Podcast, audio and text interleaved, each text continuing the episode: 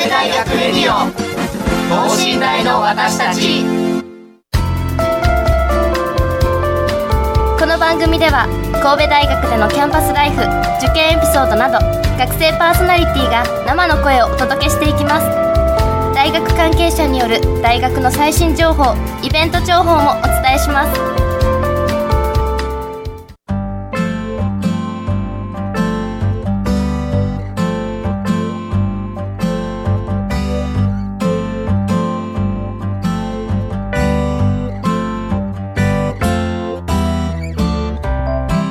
さんこんばんは。神戸大学レディオ等身大の私たち。今週のパーソナリティを務めますのは工学部3年の松岡裕太です。そして経営学部2年の柳川俊です。よろしくお願いいたします。はいよろしくお願いします。というわけで本日7月14日ですけれども、はい、まあ7月ももう中旬に中旬になりましたね。差し掛かり、はい、まあ、高校生なんかはね、えー、中高生なんか特にもうそろそろでねあの夏休みに突入だと。いや羨ましいですね。羨ましい限りだ。なんですけれども、はい、でもなんだかんだその高校生ね、まあ、夏休みとかで、はい、あのよっしゃ勉強に集中できるとか部活に専念できるとか言いながらもなんかあの、補習という名のマストな授業があ ありますね。あれめちゃめちゃ泣いてたねなんかマジですか、うんいやあの僕の学校結構補習もそうなんですけど、うん、あとその学習会みたいなこう、うん、こう夏だからこそこう弱点の強化を補強するよみたいなそういうので毎日行っている人が多かったですね。ああいうのね、なんやろ夏奈良は夏休みって言うなよってすごい昔から思ってて。で今塾講師してるんですけど、はい、やっぱ今の高校生も全く同じことをね思ってるの ででまあそれに比べてですね、まあ、我々今7月14だから大体3週間後ぐらいが夏休み始まるのそうですね、はい、大学生になればね2か月間も夏休みがありますから、はい。うん、その間でねなんかやりたいことたんまりできればなと思います。はい、うん。そして、えー、今週はですね前回の放送に引き続いてひらめきときめきサイエンスについて、えー、ご紹介していきたいと思いますで先週7月6日の放送でですねこのひらめきときめきサイエンスについて、まあえーと、紹介したんですけれども、まあ、そもそもひらめきときめきサイエンスとは、えー、大学の先生の研究成果を、えー、見る聞く触れることで小中高生の皆さんに科学の面白さを感じてもらおうという、まあ、プログラムですね、はい、で全国の大学で開催されていると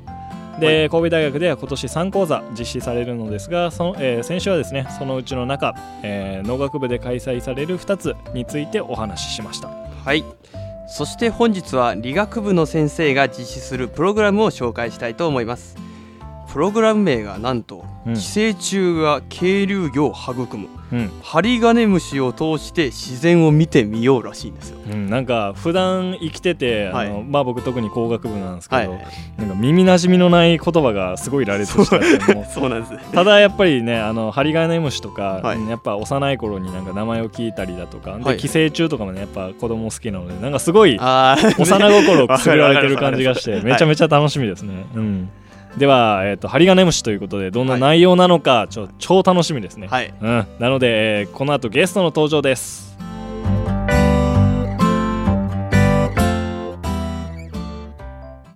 神戸大学レディオ等身大の私たち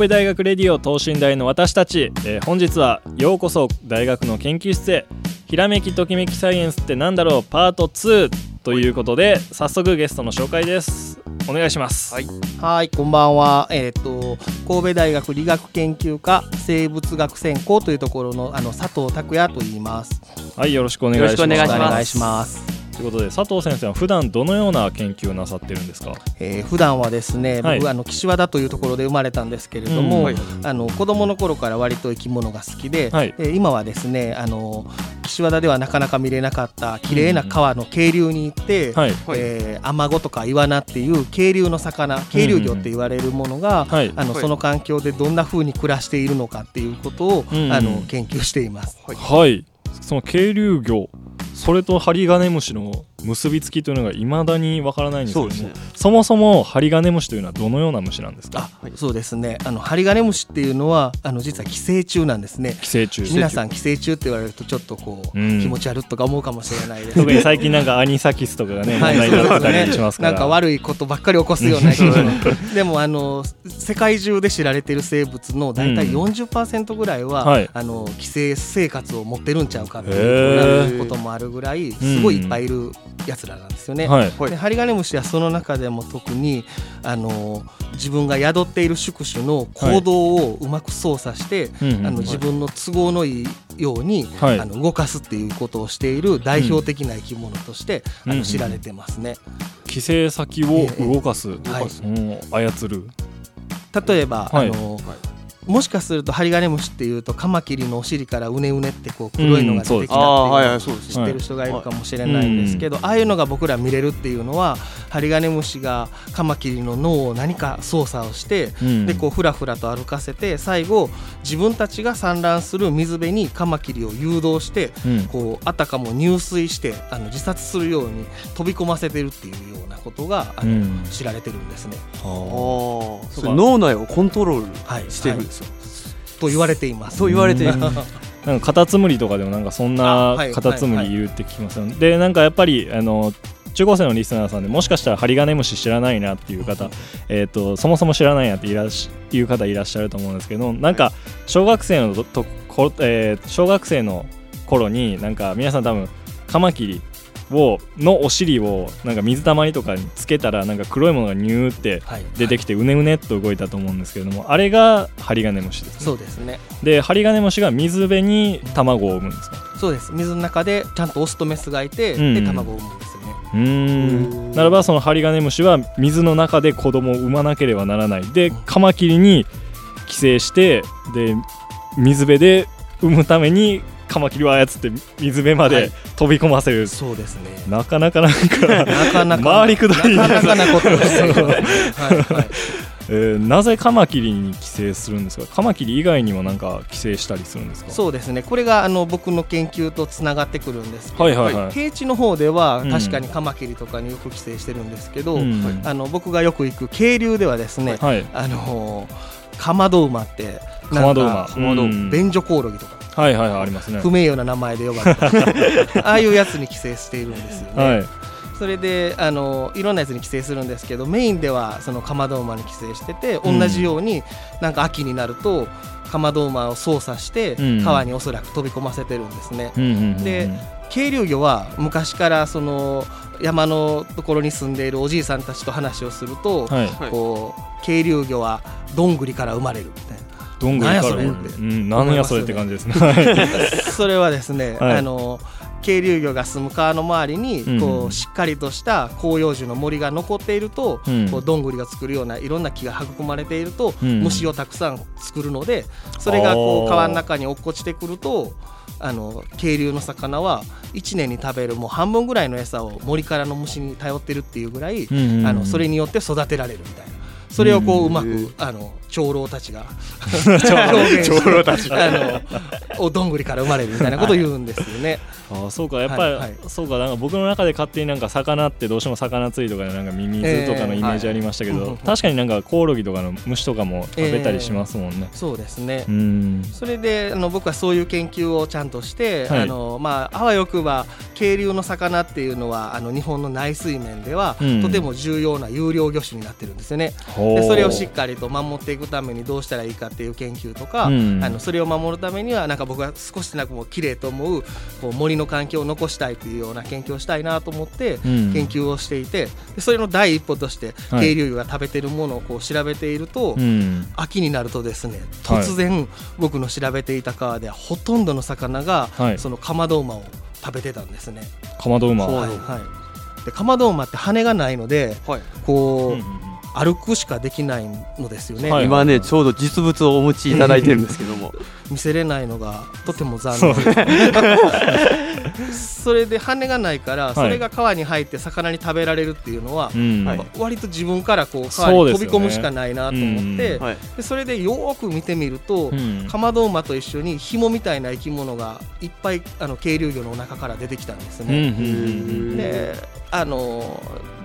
そうなるとこう研究してみたくなってなんだろうって調べていると、はい、それがハリガネムシであのハリガネムシっていうのは山の方に行くとカマキリじゃなくて、うん、カマドウマなんかにもよく寄生するって書いてある。文献ってなんかこうものの書いてある本を見つけて、うん、ああもしかしたらこれがあの渓流魚に、こう普段は絶対ありえないような虫を連れてきて食べさせてるんじゃないかな、食べさせてるというか、まあ、結果として渓流がたくさんの森の虫を食べてるんじゃないかみたいなことを思いついてこうこれは寄生虫っていうみんなに普段嫌われてるような生き物が追ってくれるおかげであの森とかの生態系がうまくつながって、はい、僕のまあなんか好きな 渓流の魚が幸せに暮らしてるんじゃないかみたいなそういう研究をできるんじゃないかと思ってスタートしたんですよね。へなんかそもそもがすごい面白いですね。なんかねあの魚が食べているものを調べてみたらカマドウマがいっぱいいた、えー、なぜだろうって思えることをそうそういうそこ思えることが、ね、思えることがなんかやっぱりすごいうん、ありがとうございます。研究者ってすごいなって思うし。で実際に確かにね羽がない生物がそんなぴょんぴょんぴょんっていって、はい、ポチャって確かになんか何かしらの意志がないとダメですから、うん、でその意志がハリガネムシによってコントロールされていた、うん、なんかふと思ったんですけれどもなんかハリなんかハリガネムシとかカマキリとかそういう水に住まない生物にわざわざ寄生する意味ってあるんですかね、うん、例えばハリガネムシがそもそも水辺に住んでる、うん。うんなんそうですね。言語楼とかに寄生した方が効率はいいと思うんですけれども。言語楼とかからもたまに出てくるんですけどね、はい、でもこれは本当よく分かってないんですよ。ただ、うん、ハリガネムシはあの川で生まれた後最初水生昆虫っていうのに寄生するんですよね、はい、でその水生昆虫はあの春になると羽化して森に飛んでっちゃうんですよね。だからハリガネムシはもしかすると、はい、まああのこう連れてかれるうんうんそうするとその水生昆虫がカマキリとかカマドウマに食べられると、うん、こうあの宿主っていうんですけど宿主を乗り換えて、うん、そこで大きくなるんですよね。川の中の虫にはカマキリとかカマドウマほど大きいやつなかなかいないのでそうですね、まあ、こう大きくはなれるんですよね、うん、で大きくなれるっていうのは子供たくさん産めるっていうことだから、うん、あともう一回川に帰ってくる術さえ身につければ、たくさん子供を残せるみたいなことは長い時間続くことでもしかするとそういうのがこうしっかりとした生き方として生き物たちに獲得されたのかもしれないですけど、あんまりいい加減なこと怒られるまだそこら辺ははっきりとは分かはいからないですね。まあなんか分からないことたくさんありますね。なんかやっぱり生物とか。なんかすげえな。なんか。水生昆虫の方がちっちゃいしいずれは飛んでいっちゃうから。ねカマキリ。カマキリね。カマキリはねあのもっと小さいうちに感染するんですよね、なんかもう親指の先ぐらいしかない時に、うん、多分川の周りからピューって飛んでるユスリカの仲間っていうこうちっちゃい仲間をこうピッピッとこう鎌で捕まえてるんですけど、その時に感染しちゃうんですよね。へ今これのこの目の前にある標本を見るとそのハリガネムシの長さ自体、えー、本当に長くてもカマキリの二回りぐらいでかいですよね。これもこれぐらいの長さにどれぐらいかけて成長するんですか、えー、カマキリの場合は、えー、2か月から3か月ぐらい。23か月？はい、はい。えそんな？最初は、はい、えー、0.1ミリもないぐらいの芋虫みたいなやつから、はい、それぐらいで水生昆虫がパッと食べたものをカマキリが食べることによって、はい、ドーンとその表現が、はい、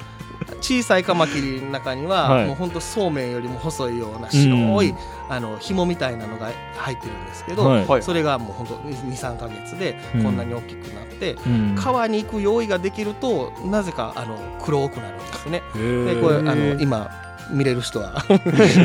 あの色が茶色から黒っぽくなるんですけど、その時期になるとこうあの産卵する準備ができてる成熟した状態になるんですよね。いろいろいろ持ってきてもらってるんで ラジオとかより長いことハリガネムシを見ていたい。ずっと見ていたいですけど。すごい。げえハリガネムシもうなんかもう言葉が貧相に貧相に。ドーンとか。素直にこうすごいっていう感じになりますけども、ハリガネムシ今見つかってる中でなんか一番長いのどれぐらいとかっていうのがあったりします？それはですね海外の文献だと1メートル近いっていうのがありますね。でそれは、はい、えー、っとですねニュージーランドにはジャイアントウェタっていうあの、うん、とんでもなくでかいあのバッタの仲間がいるんですよね。でそれに寄生しているやつとか、はい、あるいはあのなんかあの、えー、多足類っていうんですかね。あはいはい、ムカデとか、ああいうやつにもあの海外ですごい大きなやつがいて、うん、それに寄生しているハリガネムシはあの時には1メートル近いっていうのが 恐怖ですね。てかムカデにムカデに寄生する日本でいるやつはカマキリが、に入ってるやつが多分最大であの40センチぐらいですね。僕が見つけた一番大きいので40センチぐらい。貝が1メートル以上てかあれですよムカデに寄生するんですね、えー、それが多くないと思いますけど、あるんですよね。日本でも見つかったことありますね、はい、そういったムカデも全部コントロールされて水辺にいやそれは分からないです。それはまだ分かってないですか？宿主をこう、うん、コントロールする仕組みが全然分かっていないのでどれぐらいのあのこう性質の違う生き物だったら、うん、同じことできるのかっていうのももう全く分かってないですね。それはもう今後の課題そうですね、はい、世の中の世の中にいるカマキリの何パーセントぐらいがハリガネムシ宿ってるんですか？それはすごい難しい問題なんですけど、うん。はい、あの川の周りのカマキリだと多い時にはもうなんでしょう。あの6割とか7割ぐらいが感染している時もあるんですけどそれはでも僕らがどれぐらいの範囲のカマキリでこの規制の率を測るか次第なので結構あの難しいところですけど、でもこのカマキリの中にもあの日本では朝鮮カマキリオオカマキリ腹広カマキリっていうのが割と平野で多くいるカマキリですけど、はい、腹広カマキリっていうのの感染率はやっぱどこでもかなり高いってみんな言ってますね。こいつらだけちょっと木の上に止まって、うん、であの餌を食べてるんですよね、はいはい、だから水生昆虫がふわっと川から飛んできやすいところにあの食べるようにしてるのでもしかするとあのそういう性質のせいで感染しやすくなっちゃってるのかもしれないですね。獲物を狙ってたら逆に狙われてたみたいな。感じにどうし、なってしまいました、ね、水生昆虫が川からいっぱい上がってくるっていうのは、はい、陸の生き物にとってとても大事なあの餌やってそうですね。いうことが、はい、あの分かっててもう鳥でもトカゲでもなんかコウモリでもバッタでもとか言ってるんですけど、はい、この場合にはもうなんか食べたが最後。死んじゃう。死んじゃう まあ、そんなこんなであのハリガネムシについてのですね大変大変もうめちゃめちゃ興味深いお話をいただいてきたんですけれども、はい、本日のテーマがひらめきときめきサイエンスなので、はい、えっとそうですねそのプログラムの紹介をちょっと佐藤先生の方にお願いしたいです。あ、はい、そうですね。はい、えー、っとあのひらめきときめきサイエンスとはっていうのを紹介してもらいましたけど、ままさに僕らそういうのをあのやりたいと思っていて、うん、実際にですねあの僕たちがいつも研究に行っている京都大学のあの和歌山研究林っていうところに、実際に参加者の皆さんと行ってですね、それでそこには僕たちがあのそのハリガネムシを捕まえるトラップとか、はい、ハマドウマを捕まえるトラップっていうのを事前にセットしていて、で参加者と一緒にあのハリガネムシがあの生涯をかけて使う生き物たちすべてを自分たちで捕まえると、うん、その恩恵を被ってカマドウマを最後食べる渓流魚も、うん、あの少し特別の道具を使って川でみんなで捕まえる、もう実際に参加者の高校生とか中学生の皆さんに捕まえてもらって、うん、それで魚に麻酔かけるんですね。でで食べてるものを出して実際にカマドウマを食べてるかとかですね、はい。渓流魚の研究するために魚に個体を識別をするんですけど、うん、そういうのも参加者の人に実際にやってもらうとかですね、うん、とりあえずあの実際に起こっている現場に来てもらって、うん、あの僕らがやっているすべての調査の工程を一緒に体験してもらうみたいなことを通して、あの寄生虫みたいにこう嫌われているような生き物も、うん、あの時にはあの複雑な生き物たちの関係を通って、うん、あの、はい。重要な役割を果たしてるみたいなことを知ってもらうとか、あと和歌山研究林っていうところはあのえー、人間がこう森を一度切って人工林にして利用してるんですけれども、はいうん、そういったものとあの自然の生態系をどうやったらこうバランスよくあの残していくことができるかみたいなのも、まさにそういうことをしている地域なので、京都大学の他の先生がそういうことを紹介してくれたりもして、はい、あの二度おいしいみたいな。ことをお願いあのやってもらおうかなと思ってますね、はい、結構なんか密接に関わってきますもんね、うん、そういった森の問題というのは。そ、ね。うん、それプラスやっぱり小中高生とかはなんか寄生虫とかになんか気持ち悪いとかイメージもありますけれど、それと同様になんか未知な生物への好奇心もありますから、うん、そう思ってもらえると。特に僕とかでもなんか深海魚とか寄生虫とかあの類のものがもう気持ち悪い。でもなんかすごいやんっていう好奇心満満タンなので。まあ僕も参加したいぐらい。中高生なんで。す。実際にその佐藤先生が行っていらっしゃるそういった渓流魚の食べてるものからその寄生虫のその利益といいますか、えー、を生徒た、えー、小中高生にも体験してもらおうと、うん、そうですね。うん。でどれぐらいのスケジュールで？そうですね、はい、えー、日帰りでもできるように考えていて、はい、えー、朝9時半か10時ぐらいに、はい、あの JR の、えーえー、藤波駅っていうところあの大阪から1時間から2時間あったら来れるようなところの駅に集合するっていうことをしてて、はい、そこまであの僕たちが迎えに行きますね、はいはい、でそこから車で1時間半ぐらいで研究林実際に達して、うん、お昼ご飯を食べて午後23時間をそういうどっぷりと自然をあの、うんはい、体験してもらうようなプログラムをして、はい、でえー、もう5時ぐらいにはあのもう一度その最寄り駅まであの、送っていくっていうことをして1日で終わるプログラムにしています。なので、まあ、あの日帰り、はい、少し旅行みたいなことで、ね、あの参加してもらえるかなと思ってます。うん、すごく行きやすいですしね。うん、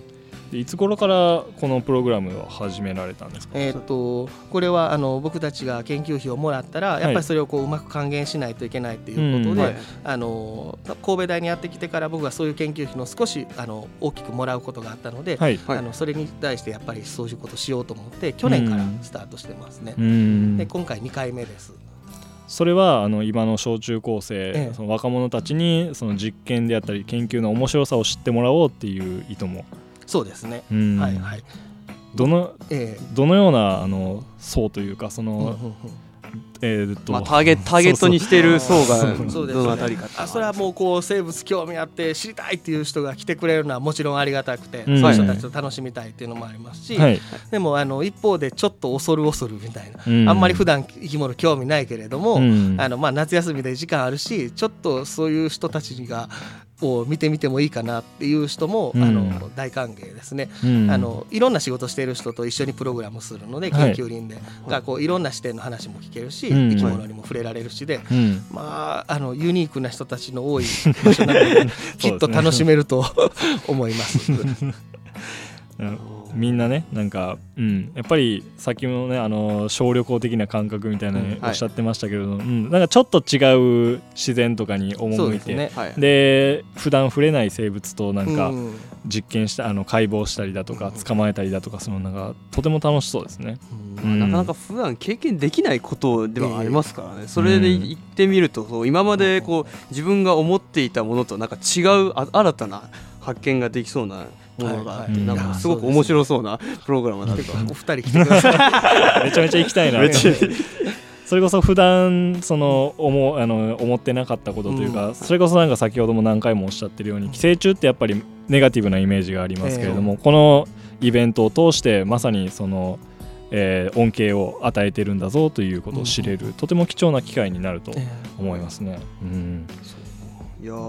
すごい。佐藤先生にとってそのハリガネムシなどを研究するその醍醐味というか楽しさどういったところにありますか？そうですね。僕らはあの大きな目的としては、うん、あの最近よく言われる生物の多様性をどんなふうに僕らこう恩恵を被ったりあのそもそもそういうのを認めて維持していくかっていうことにつながる研究だって言ってるんですけど、うんはい、あの個人的に面白いと思うのは、はい、今までこう全く知らなかった生き物たちが実はこう深く調べてみると、うん、なんかこう関わり合いながら、あの育なんか多様な生き物たちの世界を育んでるっていうのを、うん、こう自分の研究で垣間見れたり、うん、で、こういうプログラム通してあの他の人にも知ってもらうっていうのがなんかいいなと思ってるんですよね。はい、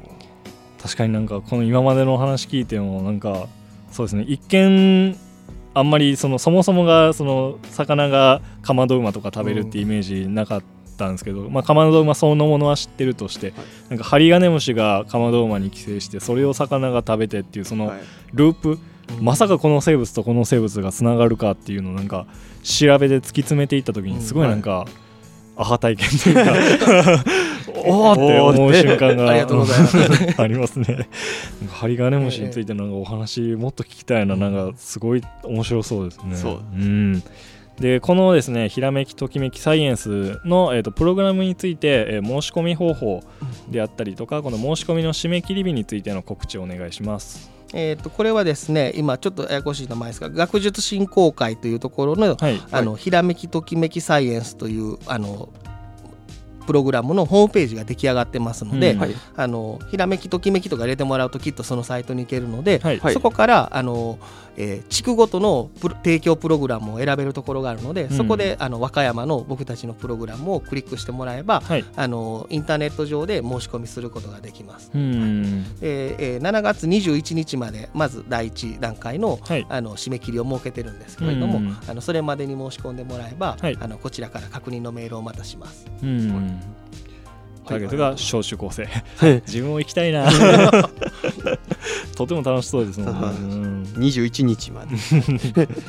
あそうですね。なんか実際に、うん、その針金虫っていうのはなんかねカマキリのお尻つけたらなんかニュルって出てくるなんかうねうねしてるやつみたいなイメージしかなかったですけどなんか今日のお話聞いてそういったなんか食物連鎖とか今なんか、まあ、僕工学部なんですけど、なんか塾講師のバイトしててでなんか生物を教えることになったから生物の勉強ちょっとしてるんですけれどもなんかそこでなんか食物連鎖とかこの間独学したところなので特になんかああそういうことやったんかとかそんなつながりがあるのかというねなんか面白さがすごく見えましたなんか。素晴らしい。本当に 貴重なお話ありがとうございました、ありがとうございました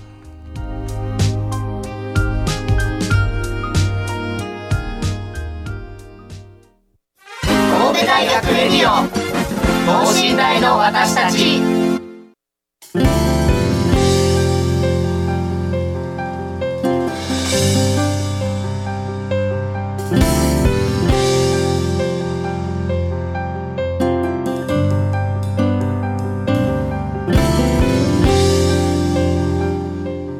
はいということで、はい、本日はですね佐藤先生をお迎えして「えー、ひらめきときめきサイエンス」ってなんだろうパート2、はい、で、えーと、針金虫